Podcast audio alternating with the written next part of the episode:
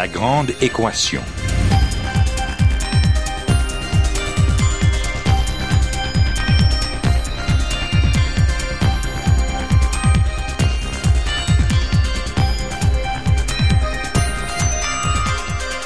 Ici Normand Mousseau, bienvenue à La Grande Équation, votre rendez-vous hebdomadaire avec la science. Cette semaine, comprendre les comportements délinquants des adolescents.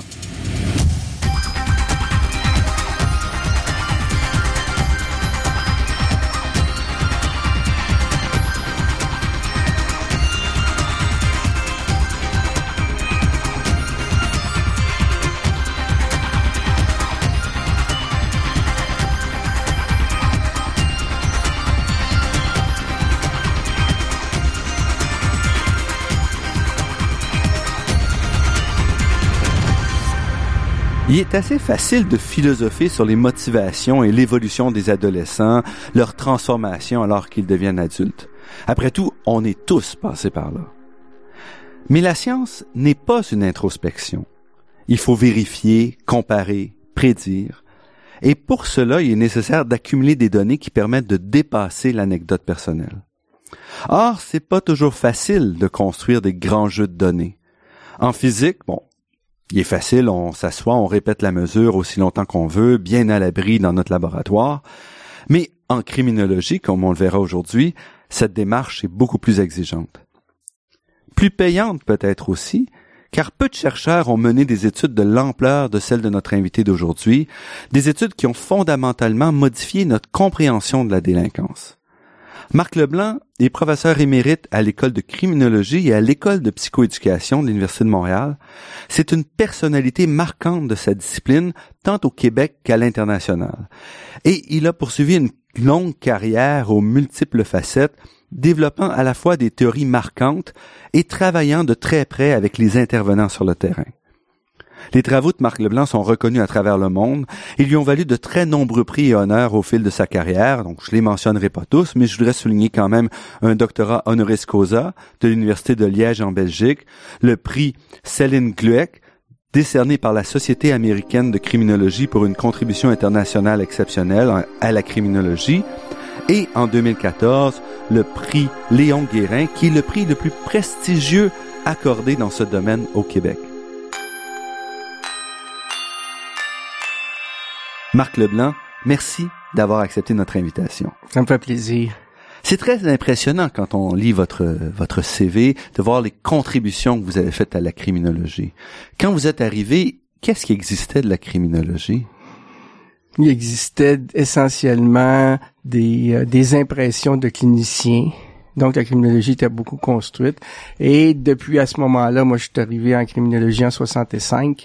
Euh, à ce moment-là, il y avait il y avait un développement assez rapide des connaissances aux États-Unis parce que là, on, appliquait des méthodes statistiques, on faisait des enquêtes euh, plus en profondeur euh, qu'on avait vu avant. Donc là, ça commençait à bourgeonner euh, la criminologie plus scientifique avec des méthodes d'enquête plus élaborées, des méthodes statistiques d'analyse, des données accumulées. Donc, moi, je suis arrivé au début de, cette criminologie-là.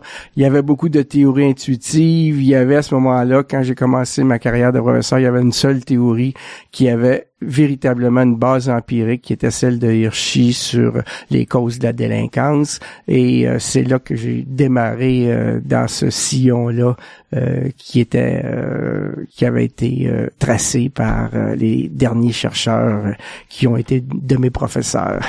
Et au Québec, qu'est-ce qui existait? Il y avait l'école de criminologie était toute, toute neuve. L'école de criminologie était neuve. Euh, il y avait quelques recherches, celle du docteur Zabois, laquelle j'ai participé dans les années 60, euh, sur euh, la délinquance des adolescents à Montréal, où on avait mesuré cette délinquance, on avait mesuré les aspects psychologiques de ces adolescents-là, les aspects sociaux, fait des comparaisons entre les pauvres et les riches quant à leur délinquance. Donc, on était vraiment dans ce mouvement d'explosion de, de la, criminologie nord-américaine la criminologie européenne, elle était plutôt centrée sur le clinique. C'était surtout des psychiatres et des psychologues, principalement des psychiatres qui euh, euh, traitaient de ces questions-là à partir des cas cliniques euh, qu'ils avaient vus. Et, ça fait quoi comme différence à ce moment-là d'approche?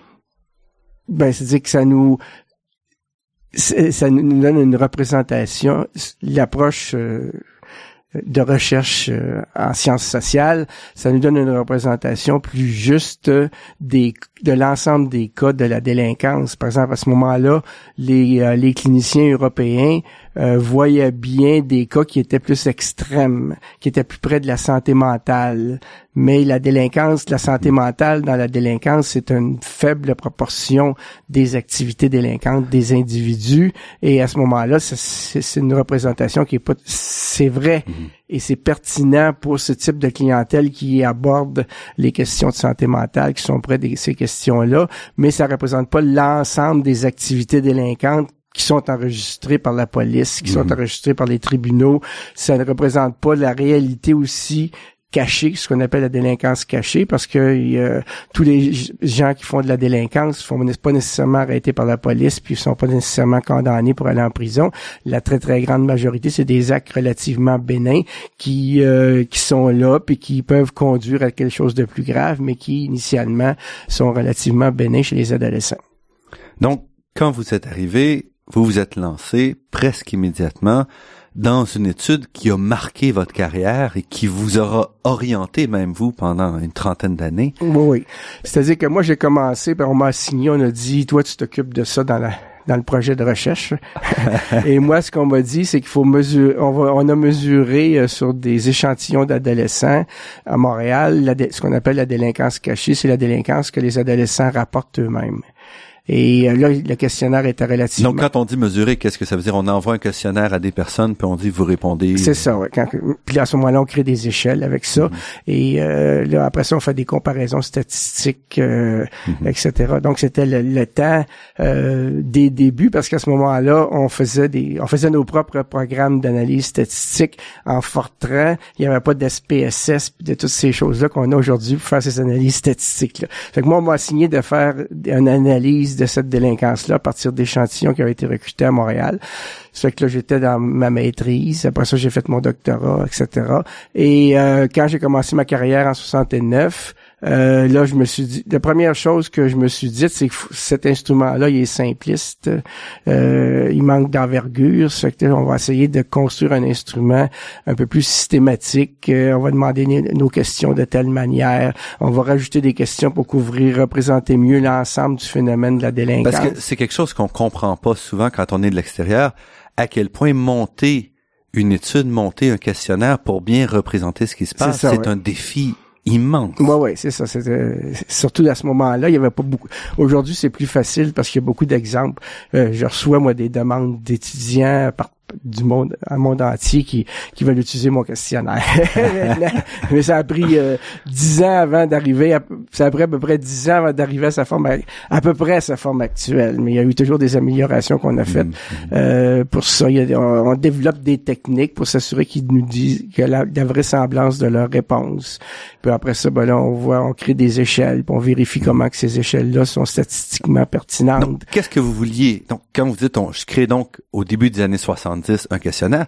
Quel était votre but? Qu'est-ce que vous vouliez? Mon, mon but était double. Parce que en 1969, Hirschi a publié son livre qui était un exemple. C'est le livre du 20e siècle en criminologie. Pour, pour, deux raisons. Premièrement, euh, son livre, il y a une théorie au mm-hmm. départ. Puis après ça, il a fait une grande enquête avec des adolescents, puis il a vérifié systématiquement tous les éléments de sa théorie. C'est la première fois que ça se faisait euh, en criminologie. Donc de euh, manière cohérente. De manière cohérente avec des méthodes mm. statistiques, etc., des grands échantillons représentatifs de la population. Donc euh, moi je me suis dit deux à ce moment-là, je manquais un peu d'imagination, mais je dit après, j'ai dit je vais essayer de voir si au Québec sa théorie s'applique. Puis j'ai en utilisé ces instruments. Puis moi, j'ai critiqué un peu ces instruments. Puis j'ai rajouté des choses. Puis là, on a, on a commencé à faire la première enquête. À ce moment-là, ce que je voulais faire de différent, c'était d'avoir deux vagues de collecte des données. Généralement, les enquêtes qui se faisaient auprès des adolescents, c'est qu'on faisait ça à un moment donné, puis on ramassait nos données, puis on, publiait, puis on analysait ça. Fait que moi, j'ai dit, je vais faire, je vais devenir un peu longitudinal. Je pensais pas à ça vraiment à ce moment-là, mais je voulais faire différent de ce qui s'était fait. J'ai dit, on va faire deux cueillettes de données. Donc, en 73 puis en 75, on a recueilli les mêmes données au même échantillon d'adolescents. Et là, ça a commencé.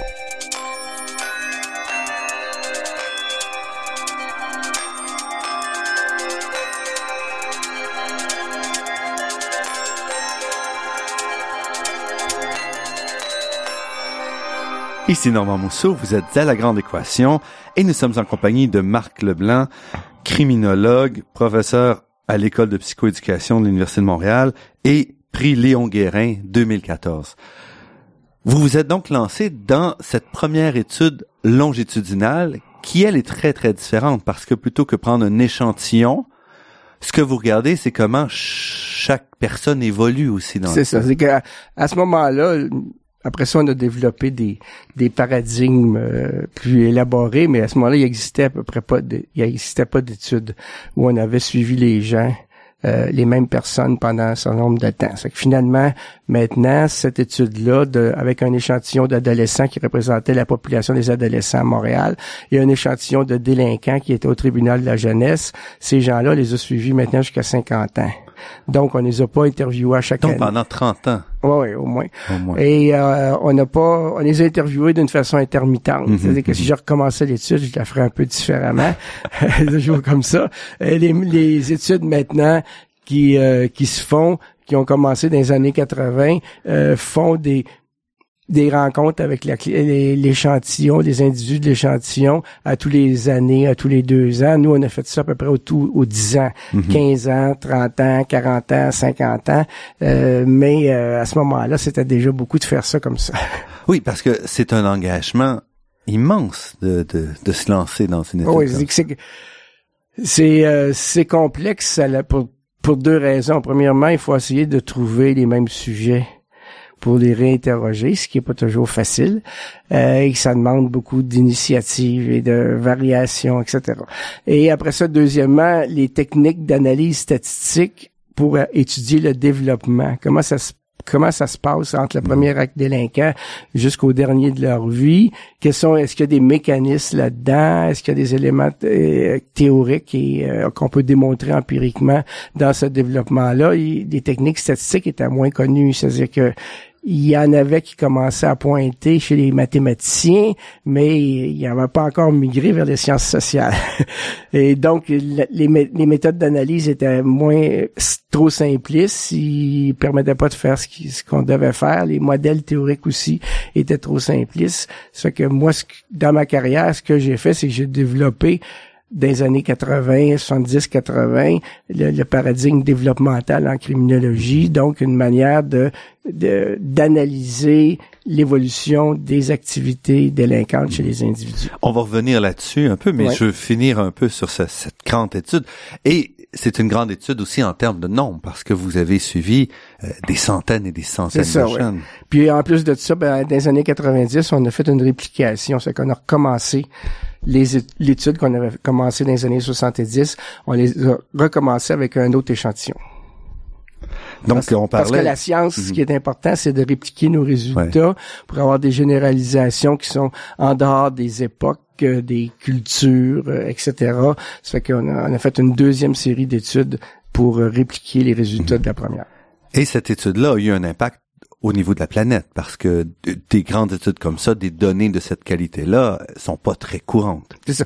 Il y en a de plus en plus maintenant, donc ça s'est développé dans les années 80-90, mais notre étude, sa spécificité principale, c'est que nous, on n'a pas seulement suivi un échantillon d'adolescents qui représente la population, c'est beaucoup beaucoup d'études dans les années 80-90 étaient de cette nature-là. Mm-hmm.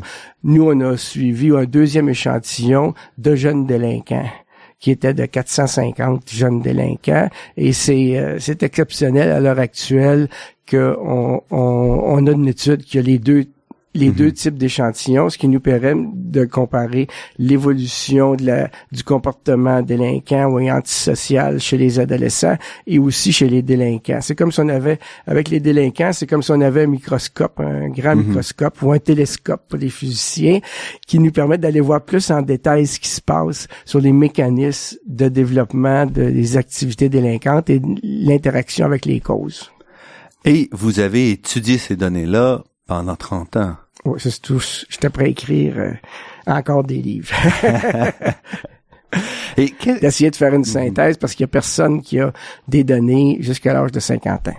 Et qu'est-ce que vous avez, c'est difficile euh, en grand, grand mot, mais quel serait selon vous le principal résultat? On va revenir sur votre théorie, euh, ah mais qu'est-ce que vous diriez, c'est le principal résultat que vous avez retiré de ça? Ben, le principal résultat, il y en a plusieurs, mais disons que pour euh, pour la plupart des personnes, c'est une activité euh, très limitée dans le temps.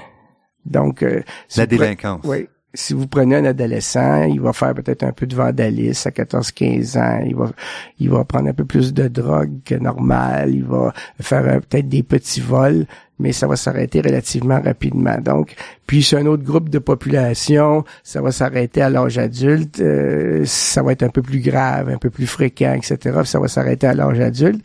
Mais euh, actuellement, quand je regarde jusqu'à 50 ans, chez les délinquants, mm-hmm ils changent d'activité, mais ils ont des activités antisociales à 50 ans. Je donne juste un exemple simpliste. Avant, ils étaient voleurs, faisaient des vols par effraction, etc., etc. Maintenant, ils font du recel.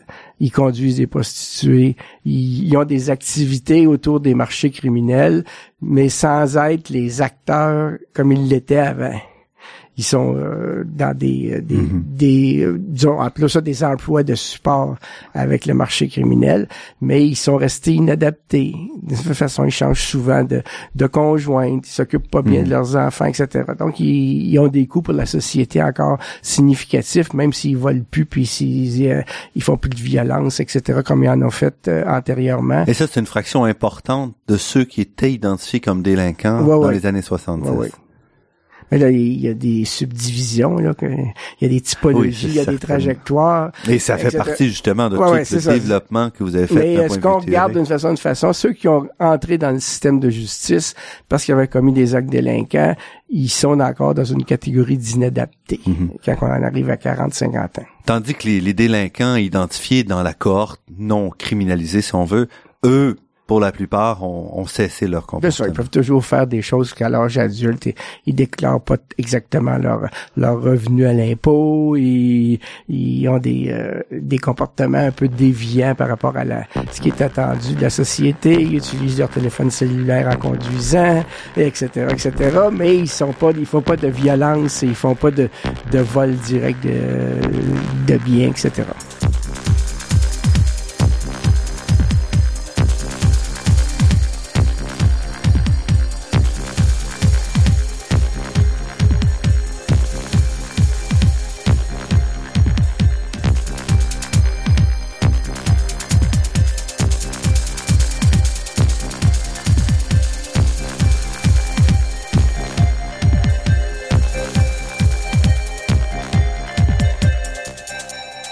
Ici Normand Mousseau, vous êtes à La Grande Équation sur les ondes de Radio VM et nous sommes en compagnie de Marc Leblanc, professeur émérite euh, à l'école de criminologie de l'Université de Montréal.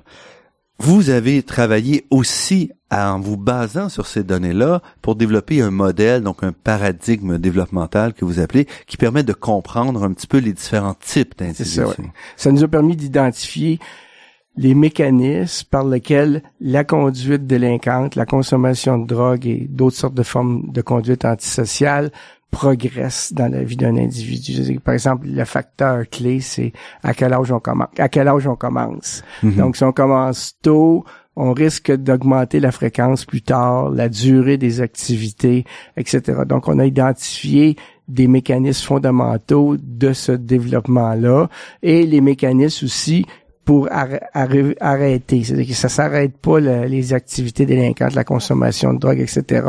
Euh, du jour au lendemain, euh, je mets, comme je mets ma cigarette à côté, mhm, puis c'est mhm. fini. Ça s'arrête pas comme ça. Ça s'arrête pour les gens qui en ont fait un certain nombre, pour les délinquants persistants qu'on appelle.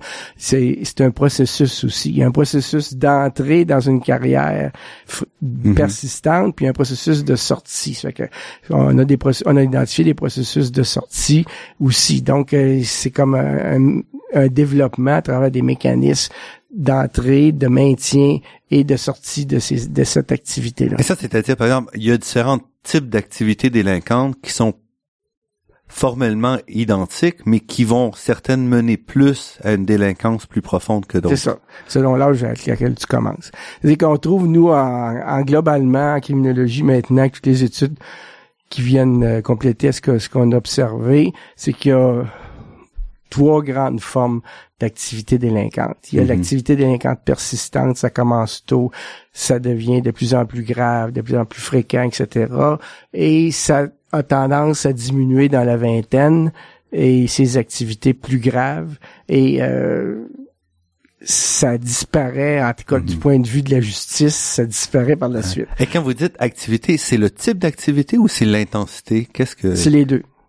C'est-à-dire que c'est sûr que qu'on commence par faire des, des petits vols euh, euh, chez le dépanneur à, à 8-9 ans. Puis après ça, euh, on va faire des vols par effraction à 14, 13-14 ans. On va faire des vols d'auto, des vols euh, armés, etc. Mhm. Il y a une progression à travers c'est la gravité des actes et les, euh, les catégories d'actes. On va finir par de la à la fin de l'adolescence, la violence apparaît, euh, les, les- les crimes avec violence apparaissent plus significativement. Et ce genre de développement-là, c'est universel, vous dites? Oui.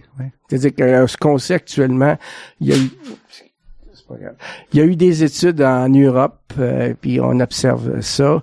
Il y a des indications. Il n'y a pas eu d'études longitudinales qui nous permettent de vraiment vérifier dans les, euh, mais en Australie, euh, en Europe, au Canada, en Amérique du Nord, dans les pays dits développés, euh, on, a- on Mm. connaît ce processus-là. On le connaît pas dans les autres pays. Je pense que, selon moi, cette hypothèse-là est valable pour partout dans le monde, mais il n'y a pas eu d'études qui ont confirmé quoi que ce Mhm. soit. Mais vous commencez, par exemple, un de vos articles en rappelant ou en disant que la prévalence des comportements antisociaux chez les adolescents montréalais se situe à 90% Oui, Donc, est-ce que tous les adolescents sont délinquants? oui. Oui. Le plan formel. C'est-à-dire qu'ils vont, euh, ils vont faire, des, ils vont faire du vandalisme. Donc, que- ça fait partie du développement normal de Ça fait partie l'individu. du normal normal de tester les limites de ce que la société attend aux individus. Donc, puis ça fait partie aussi d'un jeu. Je m'en vais sur la rue, puis il y a- quelqu'un qui, qui prend une boule de neige, puis elle lance sur la maison. Euh, c'est un peu par hasard. C'est pas nécess- il n'y a pas nécessairement d'intention délinquante euh, Mhm. euh, ou de, euh, de planification puis d'organisation. Ça fait partie du jeu de l'adolescence. On est en groupe, puis il y a sorte, sortes de choses qui arrivent, puis on, on fait ça. Donc, faites attention, c'est pas 90% à tous les jours dans leur vie. c'est pendant la période de 12 à 18 ans, à peu près tous les adolescents reconnaissent avoir fait des actes délinquants qui sont en général bénins. Donc, c'est ça que ça veut dire. Donc, à un moment donné, il- ces comportements-là arrivent par hasard ou par euh, pour toutes sortes d'autres motivations que, Mhm. euh, que vous pouvez imaginer. Et ça, ces motivations-là qui font le, après, donc le passage de la délinquance mineure à, à la délinquance plus profonde, ce que vous dites, c'est qu'il y a, il y a plusieurs mécanismes aussi qui sont responsables pour ce passage-là. Certains Ben oui, que mécanismes extérieurs, certains mécanismes internes. C'est-à-dire que le ce que l'on sait, c'est que si c'est une trajectoire persistante, Mhm. dès le départ, pendant ta petite enfance, et même pendant euh, avant de ta naissance, t'as des des facteurs qui jouent contre toi. Tes parents étaient déjà délinquants. Euh, t'as un système sanguin plus lent circulation du sang plus lente, etc. Il y a des facteurs qui jouent. Ça veut pas dire que tu vas être automatiquement délinquant, mais ces facteurs-là vont faire que quand tu vas arriver à la garderie, tu vas peut-être avoir certains comportements. Si ton père est violent, tu vas peut-être être un peu violent à la garderie. Après ça, quand tu vas arriver à l'école, tu vas avoir d'autres choses. Puis là, tu vas rencontrer des amis qui sont délinquants, un an ou deux plus vieux que toi. Puis les autres, ils vont t'entraîner. Donc, il y, a, différents mécanismes à travers les âges qui font que c'est ça, les violents, des fois, ils sont violents comme leur épouse à 40 ans. Avant ça, ils, euh, ils étaient violents pour quand ils faisaient des vols, etc. Ils se battaient dans les clubs, etc. Mais euh, ça change de nature avec l'âge et il y a différents facteurs à différents âges. Les délinquants persistants, il y a des facteurs biologiques, il y a des facteurs psychologiques très importants qui les distinguent des délinquants euh, transitoires. Les délinquants transitoires, c'est ceux qui ont une carrière pendant l'adolescence essentiellement, puis après ça, ça va disparaître. Leur adaptation, elle va être moins bonne que l'adolescent qui a fait juste un petit vandalisme dans sa vie ou un petit vol à l'étalage euh, plus tard, mais euh, il y, a certains facteurs qui vont jouer dans son cas. Puis est-ce que tout se joue à l'adolescence ou est-ce que vous avez vu des délinquants qui apparaissent à 30 ans ou à 40 ans dans vos études? Ben c'est sûr qu'il c'est sûr qu'il y en a qui apparaissent plus tard, selon les circonstances. C'est-à-dire que, par exemple, les, les délinquants, pour des raisons de santé mentale, ils n'ont pas été délinquants nécessairement à l'adolescence. Puis ils n'ont pas commencé à ce moment-là. Il a fallu que leur maladie prenne forme, mhm. leur schizophrénie, etc. Puis quand elle a pris forme, ben là, ça a peut-être amené... Euh, la voix lui a dit d'aller tuer sa mère, ben il est allé tuer sa mère. Euh, donc, ça peut apparaître plus tard. Ça, c'est des cas extrêmes reliés à la santé mentale. Puis il y a des cas qui sont qui sont un peu, euh, par exemple, la personne qui fonctionne assez bien la société, qui s'est mis à jouer mhm.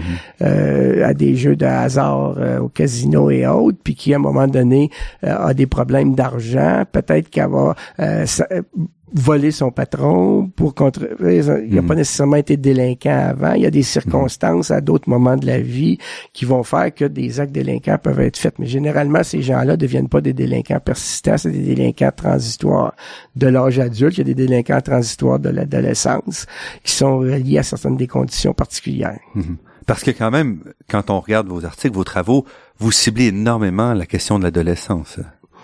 Ben oui, parce que c'est parce que pour, plusieurs raisons. Parce que quand on a commencé à faire des études, quand j'ai commencé à faire des études, j'étais pas préoccupé par l'enfance.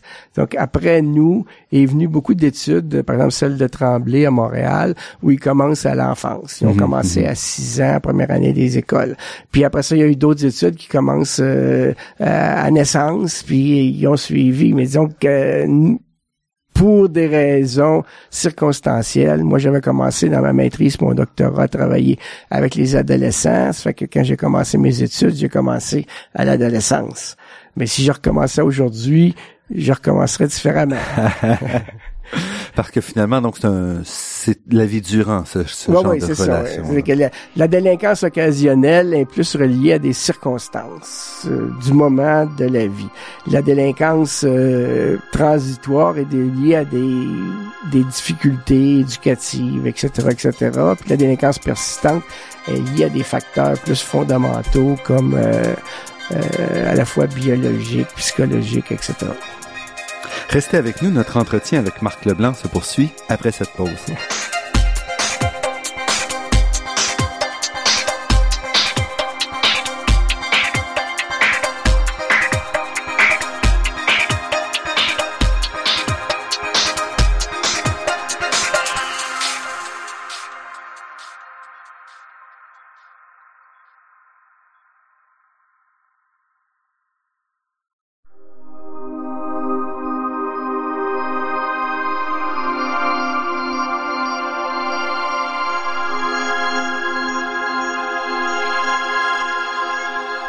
Ici Normand Mousseau, vous êtes à La Grande Équation et nous sommes en compagnie aujourd'hui de Marc Leblanc, professeur émérite à l'École de criminologie et à l'École de psychoéducation de l'Université de Montréal et aussi récipiendaire du prestigieux prix Léon Guérin 2014.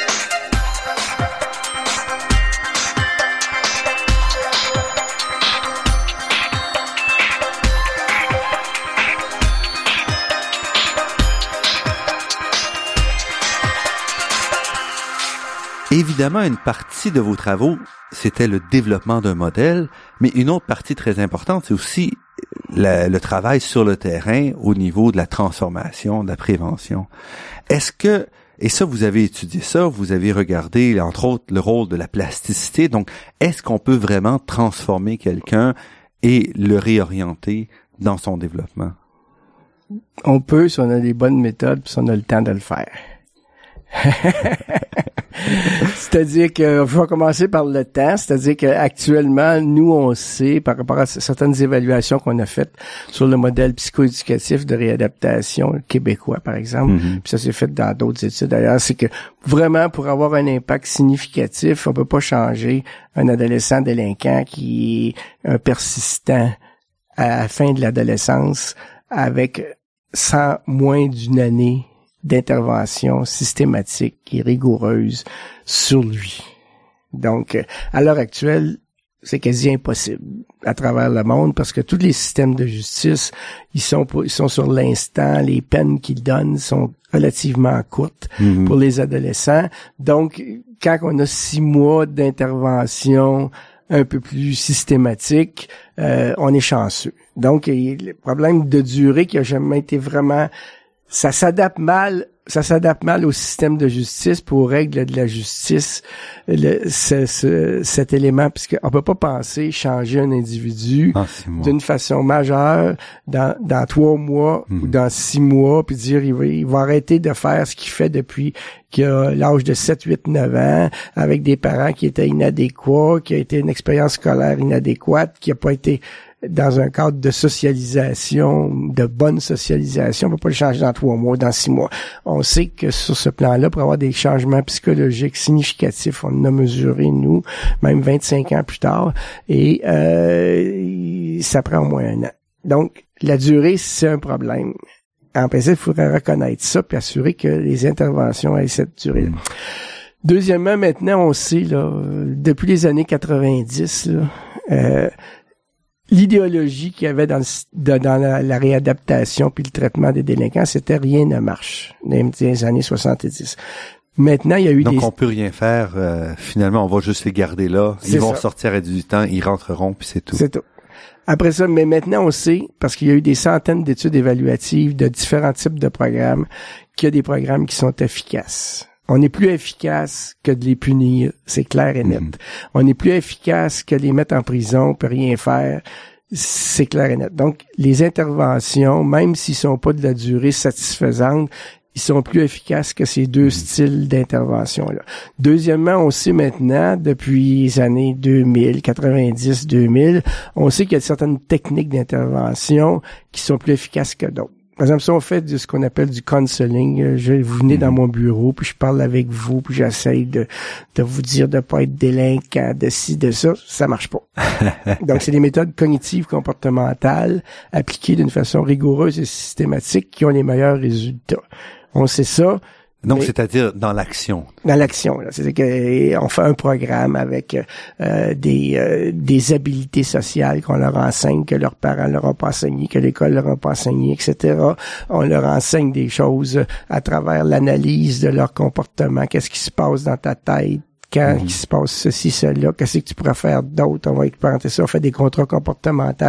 Donc, il y a une série de technologies cognitives comportementales qu'on appelle qui sont plus qu'est- qu'est-ce que que, les ça veut dire? Ça veut dire outiller l'individu pour être conscient de ce qu'il fait, puis ça- trouver Non. des façons ou c'est justement pas. Là, on est en dehors de la, psychiatrie traditionnelle puis de Freud. Mm. C'est- ça, là, eux autres, ce qu'ils veulent faire, les rendre conscients, puis là, Mhm. ils vont prendre des décisions. Nous, on, on leur enseigne des façons de faire. Ces façons de faire-là, quand ils le font, ils, euh, ils- le monde les trouve fins, gentils, etc. Ils les acceptent plus. Puis eux autres, ils sont plus à l'aise dans le monde ordinaire, donc ils ont des meilleurs comportements. Donc, donc, trouver une façon de qu'on leur enseigne des habiletés de gestion du stress, par exemple. Ces gens-là sont en stress. Ils sont en stress parce que les parents, ils, ils ont une discipline euh, co- chaotique. Mhm. Ils sont en stress parce qu'à l'école, ça va mal. Ils sont en stress parce qu'ils traînent avec des délinquants qui leur font faire toutes sortes de choses. Ils ont plein de stress. Donc, Puis ils n'ont pas d'avenir, et ça. non, indépendamment de l'avenir, c'est Au que- quotidien, même. Comment gérer son stress, reconnaître qu'on est en stress, comment gérer son stress? Quand on s'en est en colère, sont souvent en colère ces gens-là. Quand- comment que tu fais pour voir que que tu es en colère? Est-ce que c'est parce que tu sens un picotement dans ta tête? Est-ce que c'est parce-ci? Puis là, qu'est-ce que tu peux faire après pour t'empêcher de devenir en colère puis faire des choses qui sont inadéquates? On leur enseigne des habiletés sociales. Ils savent pas comment commencer une conversation. Ils savent pas comment maintenir une conversation. Ils savent pas plein de choses comme ça qu'on leur enseigne aussi. Donc, ils sont ils sont plus habilités. Donc, qui- c'est très pratique. c'est très, c'est pratique. Puis on fait des contrats comportementaux. On dit bon mais là, à chaque jour, faut que tu fasses telle chose, puis là de telle manière. Puis là, on les renforce dans ces contrats comportementaux là, puis ils viennent que ils, euh, ils améliorent leur comportement euh, d'une façon systématique. Donc on sait maintenant que les, les interventions sont plus efficaces que la punition. On sait qu'il y a des, des- des technologies qui sont plus efficaces, mais le problème, c'est les organisations qui s'occupent de ces gens-là, Mais qu'est-ce que ça veut dire croient pas plus nécessairement. efficace? Ils nous croient pas nécessairement. Qu'est-ce que ça veut dire plus efficace? Ben, c'est plus efficace dans le sens que euh, il y a moins de récidives Mhm. statistiquement. Euh, Il y a il y a moins de problèmes de coupe après, il y a moins de problèmes etc etc. Par la suite, ils s'occupent plus de leurs enfants, donc on voit que nos techniques sont plus efficaces que si j'ai juste eu un traitement de, de counseling par rapport à un traitement cognitif comportemental. L'efficacité, euh, on peut la mesurer, la quantifier, puis savoir si statistiquement est, est meilleur que l'autre, etc. Donc, c'est dans ce sens-là que c'est plus efficace. Mais c'est pas efficace. Les meilleures technologies avec les plus les plus délinquants, c'est à peu près efficace à 40 donc, il y a 40% moins de récidives chez ces individus-là. C'est à peu près le, meilleur, le mieux qu'on peut faire à l'heure actuelle, mais 40 là, C'est c'est déjà beaucoup. c'est Étant déjà... donné ce ouais, que ça coûte à la société. C'est ça. D'un point de vue financier, d'un point de vue individuel Indépendamment du, Ah ouais. euh, du coût de la société, l'individu qui est mieux dans sa peau, Mhm. puis qui euh, se sent plus accepté par la société, ben là, il, euh, il- c'est déjà un gain important pour lui. Dans votre paradigme développemental, vous avez plusieurs classes d'individus. Donc, est-ce que Mm. les traitements doivent être adaptés aussi ou c'est... Il semble, euh, selon les connaissances actuelles, que les, les technologies cognitives comportementales sont préférables pour à peu près tous les comportements. Sauf parce que il y aurait peut-être une certaine technologie qui serait bonne, cognitive développe, ce qu'on appelle cognitive développementale, pour les individus qui sont plus anxieux, qui est un problème d'anxiété. Sauf que le problème, c'est que les institutions ne sont pas capables de gérer des deux choses différentes. c'est parce que à- pour avoir une, une- une approche différentielle qu'on a proposée, il faut que qu'on on mette les bons adolescents avec les bons intervenants dans le bon programme. Les, les institutions comme les centres jeunesse reçoivent un jeune, puis Il faut qu'ils le mettent où il y a un trou. il faut qu'ils le mettent où est-ce qu'il y a un trou, donc ils peuvent pas fonctionner avec. euh, il il a pas réussi parce qu'il y a eu des démonstrations euh, que si on faisait des bons individus avec des bonnes, des caractéristiques spécifiques d'intervenants, euh, on, on avait des meilleurs résultats. Mais euh, rendre ça dans la société, c'est difficile.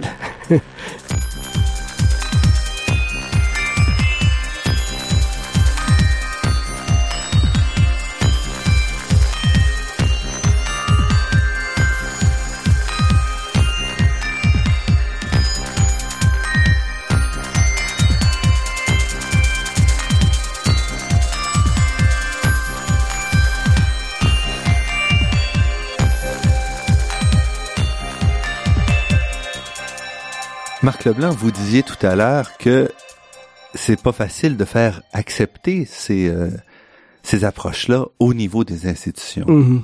Et pourtant, on se targue au Québec d'avoir un modèle québécois. Donc, euh, même ici, même si en principe on a un modèle qui marche, c'est pas facile d'aller de l'avant et de soutenir cette approche-là? Non, c'est pas facile. Dire que le Québec est comparé, il est comme dans les meilleurs au monde pour prévenir la délinquance, pour avoir des taux de délinquance les, les plus les plus bas comme le Japon, Mhm. comme la Suisse, comme la Suède, etc. Donc, il, euh, il- généralement notre politique québécoise est bonne. La politique des conservateurs est, exactement à l'encontre des résultats. La punition, ça donne des résultats négatifs. On le sait, mais les conservateurs continuent avec cette, euh, cette politique-là. La politique du Québec est, qui est plus tolérante, etc., ça donne des meilleurs résultats euh, à tout ce côté-là. C'est-à-dire que les c'est difficile parce que les intervenants, selon mon analyse, là, les intervenants ils ont comme un modèle qui leur a été donné dans leur formation, qui est un peu un modèle il faut que l'individu prenne conscience de, de, de la psychothérapie. Puis là, eux autres, ils, ils se voient un peu comme, sans le dire, mais ils aimeraient ça être des psychothérapeutes. Mais c'est pas les bonnes méthodes pour, euh, pour les délinquants. Et à ce moment-là, c'est dur de... ils, euh, Mais pourtant, ils ont été formés en partie chez vous, d'une certaine non, non, façon. mais c'est parce que là, ils- même s'ils sont formés chez nous, maintenant, les étudiants qui sont en psychoéducation aujourd'hui, Mhm. eux autres, ils ont les, les méthodes cognitives comportementales. ils- Donc c'est parce que l'approche même a évolué. L'approche a évolué. Avant, c'était plutôt psychanalytique. Mhm. Il y a 30 ans, 40 ans, avec le père Mayou, puis tout ça, c'était, c'était des approches psychanalytiques. Mais c'est fait que ça, il y a des vieux intervenants qui résistent aux nouvelles techniques, qui n'ont pas appris les nouvelles techniques. Donc, ça devient difficile d'insérer ça dans le processus. Ça prend des intervenants, peut-être qu'il faudrait sélectionner un peu plus. Ça prend des intervenants qui sont plus systématiques, qui sont plus rigoureux dans leur démarche. C'est-à-dire que si tu fais un contrat comportemental, tu demandes à l'adolescent de faire quelque chose, faut que tu t'assures qu'il le fasse, faut que tu lui donnes des renforcements, faut que tu le suives, puis on est ce qui aime mieux les intervenants, c'est s'asseoir avec les jeunes puis parler. Mais c'est pas ça, c'est pas efficace. Donc, euh, ou à, à regarder la télévision ensemble, c'est pas efficace. Efficace, c'est les asseoir dans un atelier puis leur apprendre des choses, c'est, c'est faire des interventions d'analyse de leur comportement avec eux. Ça, c'est efficace. Mais c'est, s'asseoir devant la télévision puis jaser ou etc., c'est pas efficace.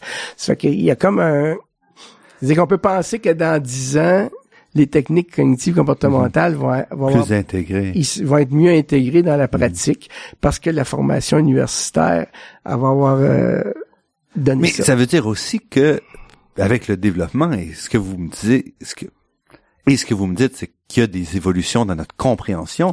Il faut donc former ces gens-là constamment et toujours se poser une question est-ce que le programme qu'on a aujourd'hui, c'est le meilleur programme? C'est ça, oui. C'est ça qu'on fait actuellement dans les euh, dans les études de- sur l'intervention. Sauf que les professeurs de cégep et d'université ont été formés Il y a 20 dans- ans. il y a ça. 20 ans ou 30 ans, donc ils- les autres, ils peuvent pas enseigner les nouvelles choses. Ceux qui arrivent, ils reçoivent de la résistance, soit dans les milieux de pratique, soit dans les milieux de formation, parce que ce qu'ils veulent enseigner, les autres les connaissent pas. C'est- c'est l'évolution sociale, c'est ce- c'est la situation. Et comment vous percevez ça? À la fois, ça veut dire qu'il y a quand même un certain bouillonnement, une certaine tension qui est là. Ça avance, mais ça avance euh, un peu, on recule, on avance, on recule, on avance, on recule. Finalement, on s'en va dans la bonne direction, mais euh, ça prend du temps. Et qu'est-ce qui vous a amené à la criminologie? C'était quoi un choix entre la délinquance ou l'étude de la délinquance ou euh, Non, c'est une mauvaise blague? Désolé. Non, non, c'est- un hasard. C'est-à-dire que moi, j'ai pas été accepté dans un collège classique. J'ai fait un secondaire sciences mathématiques. Et euh, il y a deux facteurs. Quand je regarde ça maintenant, il y a deux facteurs. Premièrement, j'ai eu un oncle qui était dans la marine, puis qui a été à London School of Economics, puis qui est revenu euh, fonctionnaire au fédéral, pas au provincial. Puis ça, ça avait un certain aura. Parce que dans la famille, il y a personne qui avait plus qu'une neuvième année Ouais. dans, dans sa génération, etc. La deuxième chose, c'est que quand ici, dans l'édifice, euh, dans l'auditorium principal de l'université, quand on est arrivé à les jeunes de 12e année, c'était la première cohorte de 70 étudiants de 12e année qui étaient acceptés en sciences sociales. Puis là, dans la première cérémonie, il y avait le doyen Garrigue, puis il y avait les directeurs de tous les départements, Rocher euh, et tous les autres qu'on a connus euh, par la suite. Et il y avait Zabo. Puis Zabo, il m'a comme... euh, Impressionné. m'a, m'a, m'a attiré. Fait que là, j'ai suivi ses cours après en sociologie euh, trois- deux ans plus tard, qu'après les, les deux premières années de sciences sociales. Puis là, j'ai, j'ai aimé ça, puis j'ai, j'ai embarqué. Donc, c'est pas nécess- c'est un peu, c'est pas un choix rationnel, c'est un choix émotif et circonstanciel. Euh, Mais vous êtes retrouvé avec un bac. Euh, oui, j'ai eu un bac. mais mais un C'est-à-dire bac que à dans, ce temps-là, les deux premières années, c'était un bac général en sciences sociales. On faisait de l'économique, de la sociologie, de l'anthropologie, etc., de la philosophie, des statistiques. Puis après ça, la troisième, quatrième année, on, on allait en ce qu'on voulait, en sciences politiques, en sociologie et autres. Puis les gens du classique nous rejoignaient à ce moment-là euh, pour les deux dernières années des sciences sociales. Après ça, je suis fait la maîtrise. Mais pourquoi maîtrise? Parce que quand même, en principe, vous auriez pu travailler déjà avec un bac. Et vous dites qu'il y avait personne Ah dans non, votre famille là, qui avait. euh, Donc vous avez été piqué par le- la curiosité. Ben, de- euh, ben, je voulais faire de la criminologie. Donc, il fallait que je fasse une maîtrise parce que la criminologie était juste en- maîtrise dans ce temps-là. D'accord. Que j'ai choisi criminologie. Donc vous étiez en sociologie. Au bac, c'était sociologie? Ouais, c'est ça. J'ai bac général, les deux premières années Ouais. générales pour tout le monde. Mhm. Puis après ça, il y avait le bac spécialisé. J'ai fait sociologie. Mhm. Puis là, euh, j'allais, je voulais aller en criminologie, c'était clair. D'accord. Zabo m'avait impressionné. Puis j'ai commencé à travailler sur des recherches il y avait pas beaucoup d'étudiants de maîtrise qui, Mhm. qui s'intéressaient à la recherche. Puis là, je suis devenu euh, le statisticien de la criminologie. Parce que à cause de votre formation plus plus mathématique. non, c'est- c'est c'est de l'auto-formation. Là. Dans ce temps-là, il y avait pas rien. Là. Il y avait rien. Là. Il, euh, je pense qu'en sociologie, il y, avait, il y a eu un cours, on a appris à faire des corrélations, à calculer des corrélations puis des carrés. C'était à peu près ma formation de base en sociologie. Tout le reste, j'ai tout appris ça plus tard par, par moi-même. là. Je, je programmais des analyses factorielles, puis je faisais des analyses factorielles. euh, on arrivait avec nos cartes là, ici dans l'édifice des euh, cet édifice. Oui, c'est ça. Pour euh, les, les plus jeunes, euh, ont pas connu les cartes. Et puis après ça, le doctorat. Donc pour vous, c'était un peu la même chose. Ouais, Une ouais, fois c'est entré, j'étais euh, étiez- impliqué dans une équipe de recherche en maîtrise. Euh, ma mémoire de maîtrise, c'était à l'intérieur de cette Mhm. équipe de recherche-là. Je continue au doctorat. Puis à un moment donné, ils m'ont dit euh, Tu changes de bureau la semaine prochaine, t'es professeur. Donc c'est c'est bien J'étais un passé bureau d'étudiant doctorat, un moment donné, j'ai déménagé dans un grand bureau. dans ce temps-là, c'était à peu près comme ça. là.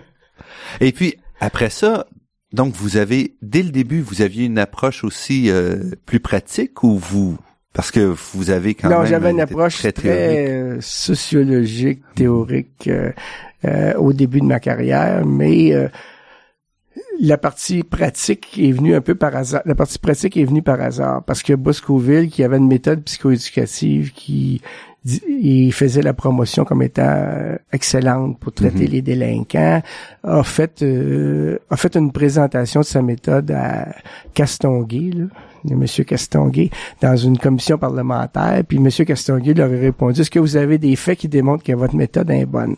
Ça fait que les gens de la psychoéducation sont venus en criminologie, puis on, on a formé une équipe pour évaluer ce que faisait la psychoéducation. Puis c'est là que j'ai commencé dans le processus de m'intéresser à la pratique. J'ai dit ce que vous faites ici, c'est très bon avec euh, ce, ce genre de délinquants, c'est pas Mhm. bon avec les autres délinquants. Les éducateurs m'ont dit qu'est-ce qu'on doit faire? D'abord. Donc là, vous J'ai après avoir été pris critiqué, dans vous avez un été obligé de donner une j'ai réponse. été- J'ai été euh, pris dans un cercle qui s'est terminé euh, il y a deux ans euh, où j'avais une partie de ma carrière était dans l'application, puis une- Mhm. l'autre partie de ma carrière était plus recherche fondamentale. Et psychoéducation là-dedans, c'est la partie appliquée, vous Oui, diriez? c'est ça, oui. Euh, mais psychoéducation, c'est plus large quand même. On s'intéresse pas nécessairement aux Non, non, mais c'est-à-dire que les autres, ils ont commencé, Mhm. euh, historiquement, ça a commencé euh, par s'intéresser aux délinquants. D'accord. Parce qu'il y avait, il y avait des enfants puis des adolescents qui étaient à prison de Bordeaux dans le temps. Puis les autres, ils disaient, faut faire quelque chose pour ces gens-là, ces enfants-là, puis ces adolescents-là. Ça n'a pas de bon sens qu'ils soient à prison de Bordeaux. C'est qu'ils ont commencé à, à commencer une espèce de Mhm. foyer de groupe. Après ça, ils ont fait une institution. Euh, Duplessis leur a construit euh, un, Moscoville. un puis etc. C'est que là, ils ont commencé, puis comme il y avait des gens qui ont étudié à ce moment-là euh, avec Piaget, puis euh, qui ont en psychologie, puis etc. C'est qu'ils ont intégré ça dans, ils ont intégré ça dans leur euh, dans leur méthode. Puis euh, ben après ça, la psychoéducation s'est élargie. Là, maintenant, il y a beaucoup de, de gens en psychoéducation qui vont dans les travailler dans les garderies, dans les Mhm. écoles, avec les personnes âgées, euh, tout ce que vous pouvez imaginer. Là. Mais euh, initialement, c'était vraiment le, projet Boscoville euh, avec ça, puis euh, la diversification en prévention maintenant, etc. Donc, dans votre domaine, il y a eu des modifications majeures durant votre carrière. Toute l'approche. Ah oui. euh, et euh, par exemple, Boscoville, quand je faisais l'évaluation dans les années, fin des années 70 de, de, cette, de ce traitement-là, euh, le mot comportemental, c'était un péché mortel.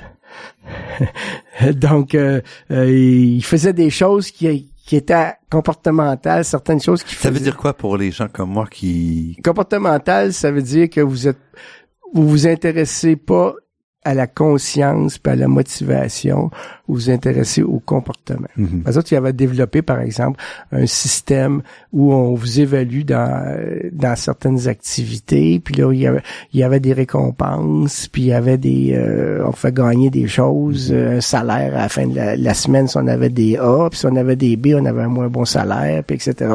Donc, ça, c'est des, des techniques comportementales.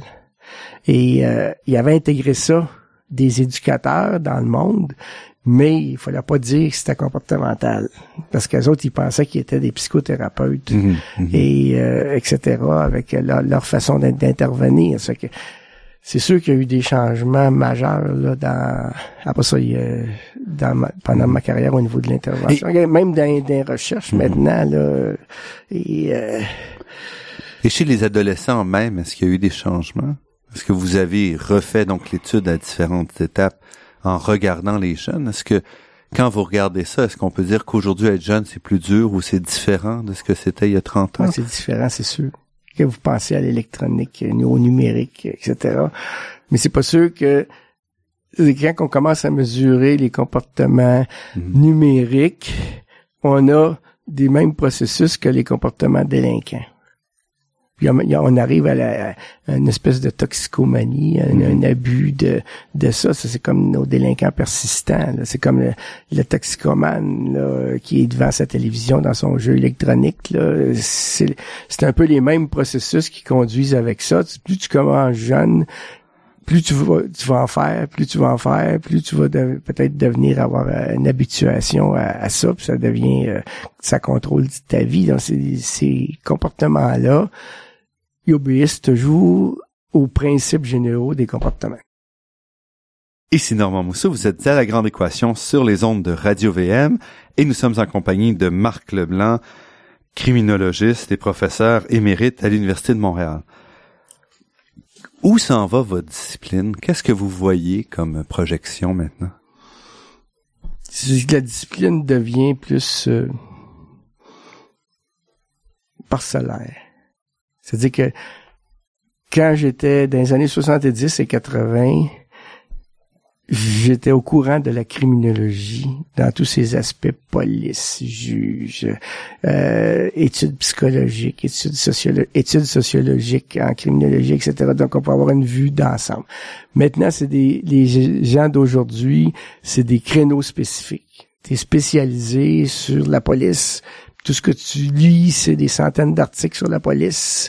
Puis tu fais des recherches sur la police, puis tu sais pas vraiment ce qui se passe dans d'autres dans d'autres aspects de la criminologie parce que avec euh, on sait comment que ça fonctionne plus que tu as de publications plus que tu as de promotions etc donc euh, ça devient un peu plus euh, Et ça, pour vous, Fermé. ça pose un problème dans une discipline comme la criminologie? Ben oui, parce qu'il y a des choses qui, euh, qu'on fait dans le domaine du traitement qui pourraient peut-être aider les gens à avoir plus de créativité dans d'autres domaines. Donc, on écrige des murs aussi. Ouais, c'est ça, ouais. Donc, euh, c'est comme Les sous-disciplines. les sous-disciplines. Là. Euh, probablement qu'il y a des choses comme ça en physique. J'imagine que avant les gens, les physiciens avaient une vue euh, moins spécialisée, puis que maintenant ils sont plus spécialisés. Donc, c'est la même chose dans le domaine des traitements, c'est la même chose dans le domaine de la criminologie, euh, etc. C'est que les gens qui sont dans la prévention, ils lisent pas en réadaptation. Puis les gens de réadaptation, ils lisent pas en prévention, ils lisent en réadaptation. Donc, ils, ils se ferment des, des possibilités, là. Ça, c'est- Et quels sont les défis? Parce que, par exemple, vous avez travaillé beaucoup pour le développement de modèles, le développement d'approches. Qu'est-ce Qu'est-ce que vous avez pas eu le temps ou réussi à, résoudre qui vous dit ça c'est vraiment un problème sur lequel il faut avancer encore? C'est-à-dire qu'on a, à l'heure actuelle, on a trop de connaissances, pas assez de synthèse. Et on a trop, on a trop de recherches empiriques ponctu- ponctuelles et partielles. C'est-à-dire que le, chercheur dans telle université, il va, il va, il va essayer d'être original avec son petit échantillon qui est pas très représentatif de la population. Puis là, on sait pas si ce résultat-là, on peut le répliquer ailleurs, dans d'autres pays, dans d'autres, euh, dans d'autres recherches, etc. Donc, tout le monde produit des choses qui veut, où ils veulent être original, créatifs, etc. Mais ce qui fait que comme comme ces résultats-là sont pas synthétisés d'une façon systématique et rigoureuse, comme ces résultats-là sont pas répliqués dans d'autres contextes, on ne sait pas si, si c'est significatif. La personne a publié, mais euh, est-ce que c'est pour voir si c'est significatif, faut tu vois si c'est dans d'autres dans d'autres pays, dans d'autres villes. Si je fais à Montréal, c'est pas sûr que mes résultats à Montréal soient bons à Chicoutimi, puis c'est pas sûr que mes résultats à Montréal soient bons à New York. Le, chercheur à New York, il prend pas les mêmes techniques statistiques, il a pas les mêmes des échantillons comparables aux miens, donc on n'est pas sûr que euh, s'il arrive à des contradictions, on sait pas sûr c'est en raison de son échantillon ou ses techniques statistiques ou, ou c'est c'est la réalité qui est différente. Donc il y a trop de, de petites choses qui sont pas rassemblées puis répliquées. Et ça, ça risque d'avoir un effet sur la capacité de développer des nouveaux euh, des nouveaux programmes, de mieux s'adapter. Mais là, il y a des, aussi des problèmes euh, reliés euh, au financement. C'est que maintenant, ça coûte cher. Et pour commencer de nouvelles études longitudinales, même avec toute ma crédibilité, je sais pas si je serais capable au Canada d'avoir euh, des euh, les, financements appropriés pour faire des études. Ce que je faisais avec 200 000 dollars par année, ça me coûterait peut-être 10 millions maintenant, puis euh, c'est pas sûr que le financement soit possible. Mais Marc Leblanc, on espère que le type d'études que vous avez fait pourra être poursuivi et refait. Euh, félicitations pour vos nombreux prix, entre autres le prix euh, Léon Guérin, qui est, comme je disais tout à l'heure, le prix le plus prestigieux dans votre euh, domaine. En fait, c'est pas discipline, c'est l'ensemble des sciences sociales au Québec. Alors, je vous remercie beaucoup pour cette entrevue. Marc Leblanc, professeur émérite à l'école de criminologie et à l'école de psychoéducation de l'Université de Montréal. Merci. J'espère que vos, votre auditoire aura retenu des choses utiles et que ça va être intéressant pour eux.